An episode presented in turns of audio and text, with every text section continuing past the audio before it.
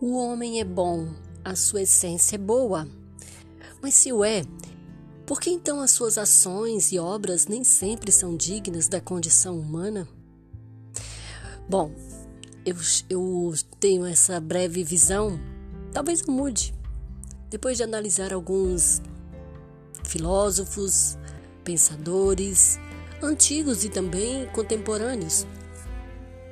Aí eu me lembro de um importantíssimo filósofo, pensador, que disse o seguinte: O homem é bom, o meio o corrompe. Será que o meio corrompe o homem? Se assim for, ele não pode ser responsabilizado por tais ações e obras. E não pode mesmo, uma vez que condições externas o levaram a cometer atrocidades contra o seu igual. Não creio que seja assim. Eu explico. Ao ser imbuído da condição humana, o homem recebe alguns apetrechos próprios do ser humano. Entenda, não é o que ele é, é o que ele traz consigo. E isso é bem diferente.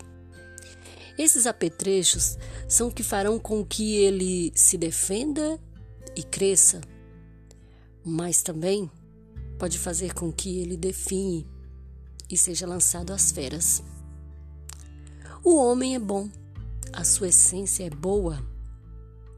Traz consigo apetrechos tais como o amor, que lhe dará coragem para cultivar frutos como a amizade, a paciência, a benevolência, mas também traz o medo, o que pode fazer com que cresça ervas daninhas, como a inveja, o rancor, a raiva, a competição e as intrigas.